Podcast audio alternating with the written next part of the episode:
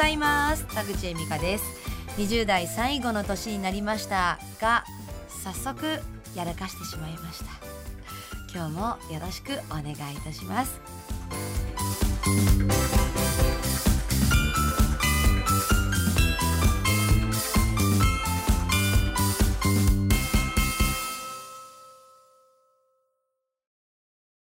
何をやらかしたのかというと、えー、ズバリこの番組の収録をすっぽかしてしまいました。いやーすいません本当。反省してます。この番組っていつも週末にやってるんですよ。収録をね。で今日は午後の2時から3時よろしくお願いしますっていう話だったんですけど午後の2時15分ぐらいかな？ディレクターさんから「あれ田口さん連絡ないけどどうしたんですか?」ってあの LINE が入ってて「やらかした」私その時近所のスーパーでお弁当を買って思いっきりそれこれから食べようとしてました。今今からこの天丼買ってで家で納豆と一緒に食べてって考えてた時に LINE があったのでもうお弁当をね食べずにねすぐに帰ってあの収録をしようと思ったんですけど優しい優しいディレクターさんで「大丈夫ですよ。夜やりましょう」本当にすいません。もう本当に申し訳ないですって言って今夜収録をしています。もうねよくすっぽかすんですよ本当に。あの私が以前働いていたラジオ局ではまあ生放送とか収録とか、まあ、めっちゃ大事なこともう最重要事項は絶対にすっぽかさないんですけどあのね会議をねすっぽかしちゃうんですよね。あの1ヶ月で4回会議すっぽかしたことあります。いや、これほんとわざとじゃないんですよ。わざとじゃなくて、本当に、あのー、しかも1ヶ月の間に4回あるうちの4回ともすっぽかしたんです。あの、1回目にまず、田口さん、今どこにいるんですか？今日会議ですよ。いらっしゃってないから、電話かかってきて、ズーズズーズズーズズーズズーズなんか後ろですごい爆音で音楽鳴ってますけど、これ、まあ、今スポーツジムにいます。あすいません。今から着替えて。いやもういいですよ。大丈夫です。すいません。ごめんなさい。次の週。田口さん？ちょっと今週も会議。田口さんどうしたんですか？いや嘘つこうかなって思ったんですよ。さすがに。2週間連続。でもねその週も撫でたんです。ザーザーザザザザザザザ。またスポーツジムにいるんですか?」って言われて「すいません。踊ってました」それがもうん？4回かな？本当に4回続いたんです。わざとじゃないんだけどなんか私そういうところあるんですよね。なんだろう。なんかね堅苦しいのが多分苦手っていう意識が頭の中にあってであと興味がないんですよね。会議特にねでなんかだからかななんかね自分の頭の中からパッて抜けてさあ今日もスポーツジムに行かないとって言ってスポーツジム行っちゃってるんですよね。なんだろうななんで会議が苦手なんだろうって思うんですけどまあ堅苦しいこともそうだしあのなんかね起こったことに対してさあこんなことが起こりました解決策どうしますかってあのみんなで話し合うのはすごくあの有効な時間の使い方だと思うんですよ。でも私がその働いていたあるある局のラジオ局の会議はあの今後こういうリスクが考えられます。こういうリスクが起こらないためにこうこうこうしましょうとかあとはあのもう紙を見せてもらったらいいじゃんっていうこと。あのこのイベントの司会は誰々さんに決まりましたとか。もう本当にもうどうでもいいしじゃあその会議によってじゃあ私の今日のご飯が左右されますかとか。なんか私の心がウキウキワクワクしますかってなんか全然しなくてなんかなんか怒ってからでいいじゃんって思っちゃうんですよね。でなんかあんまりあのなんだろうリスクをね考えずに考えずにあのいろいろ人生を送ってきた20代だったんですけど最近ねこんなことが起こっちゃったんです。最近っていうかもう本当に今日の出来事なんですけどあの友達に電話をしたんです。あの小学1年生からの大親友でもうねほんと仲良くてねこの前モーニング喫茶で話したことあると思うんですけどもう何でも一緒の友達。あの犬飼った日も一緒だしあの好きな男性誰ですか？ってかぶった時も「あ一緒だね」って喜んじゃうぐらい。なんかもう一緒のことが多すぎて双子みたいだねって言われて育ってきた友達なんですけどその子とまあ将来ね一緒の病院で一緒のタイミングで子供を産みたいねなんて話してたら先に結婚されてあの先に子供をね妊娠したっていうのであまあまあまあまあまあ置いてかれた気持ちはあるけれどもおめでたいなって思ってたんですよ。そしたら「エミカ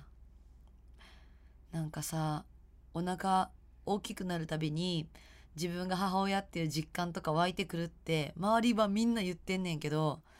私全然母親の実感ないしなんかこんなお腹痛いの嫌やから出てくるんやったら早出てきてほしいって思うしでも出てきてもらったところで育てる自信ないしなんかネグレクトになりそうでほんまに怖いんやけどって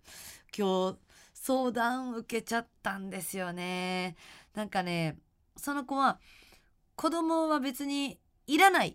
ていう風に言ってたんですけどでも旦那さんが子供欲しいって言ってまあ作っちゃったんですよね。うん、でであのその子のお母さんはもう喜んじゃって「やった娘が妊娠した初孫ができる」みんな周りだけはめちゃくちゃ盛り上がってると自分だけはもうシュンってなってるんですよね。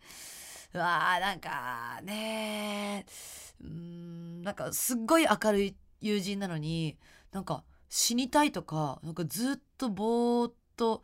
なんだろう床を眺めて一日が終わるとかそういうこと聞くと本当に大丈夫なのかと。マタニティブルーって本当にあるんだなっていうのを実感しました。まあでもね気づいたんです。なんか怒ってからでは遅いっていうこともあるんだなって。なんかエミカどう思うってアドバイスを求められたんですけどそこでさなんかねいやいやいやいやいやそれさそうする前にさそれはちょっと否認しないよとかさあの子供は望まれて生まれてくるべきものだからそんな子供欲しくない時に作っちゃダメでしょとか本当は言いたいけどそんなこと言ったらそ生まれてくる子供かわいそうじゃないですか。だしそんなこと今言われてもってなっちゃうからあーなんか事前に何か対策をしておくことって大事なんだなとも思ったしいや本当の本心言ったら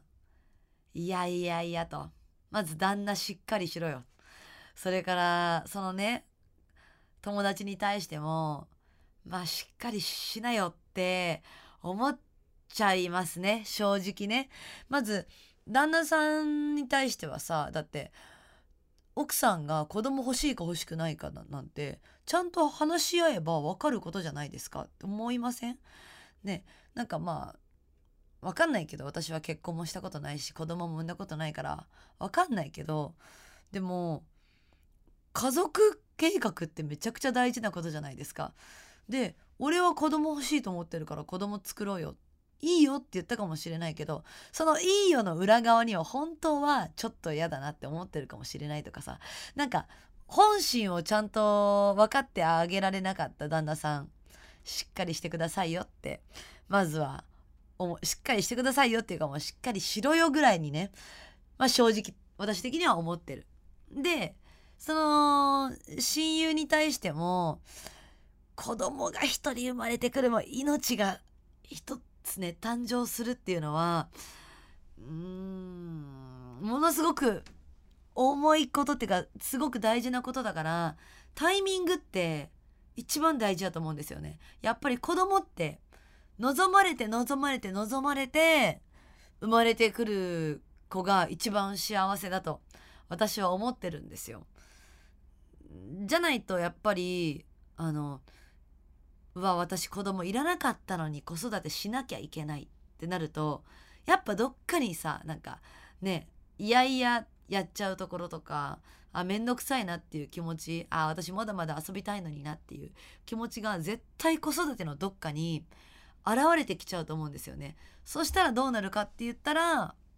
その子供があなんかやっぱり私って親に愛されてないのかなとか親に愛されるにはどうしたらいいのかなって言ってもしかしたら飛行に走っちゃうかもしれないしうーんなんかね親の気を引こうとなんかやらかしちゃうんじゃないかなって思っちゃう。でまあ言ったらうんまあまともな大人って言ったら簡単すぎる言葉かもしれないけどまあうん愛情に満ちた人間に成長しないんじゃないかなって思っちゃうんです。まあ私自身がまあね8年間妊娠したい妊娠したいでやっと生まれてきて「うわー生まれてきてくれてありがとね」とか「なんかあなたが生まれてきてあの家族は明るくなったんだよ」とかなんかいっぱい言われまくって自分が成長してるからなんかまあ私の人生を基準に思っちゃってるのかもしれないんですけどでもやっぱり子供って望まれて望まれて生まれてくるものなんじゃないかなってそれが正しい生まれ方なのじゃないかなって思うんです。結婚はしてないけどね。そうだからまあうん子供を産むっていうこの重大さというかね子子作りをするっていううん重大さもっと分かってほしかったっていうのが本心です。だけどだけどもだけどそれは今言っても遅いから。ね。もうやっちゃやっちゃったもんって言ったらあれだけど、うん、まあ作っちゃったもんは仕方ないからそっからはねいっぱい愛してほしいですよね。まあその子は生まれてきたらきっと可愛いって思えるんじゃないのかなってあのー、期待はしてるんですけどその子なりにもね本当にその期待通りにああ生まれてきたらやっぱり可愛かったってなることを本当に今ね祈ってます29歳その彼女の人生も支えながら私生きていきたいと思います。さあ、えー、今日も本当に会議をすっぽかした話からマタニティブルーの話まで話の振れ幅大きかったですね。いかがでしたでしょうか？田口恵美香がお送りしてまいりました。モーニング喫茶田口恵美香、えー、あなたからのメッセージお待ちしています。メールの送り先はモーニングエミカアットマーク Gmail.com ツイッターはハッシュタグモーニングエミカでお待ちしています。今日も聞いてくれてありがとうございました。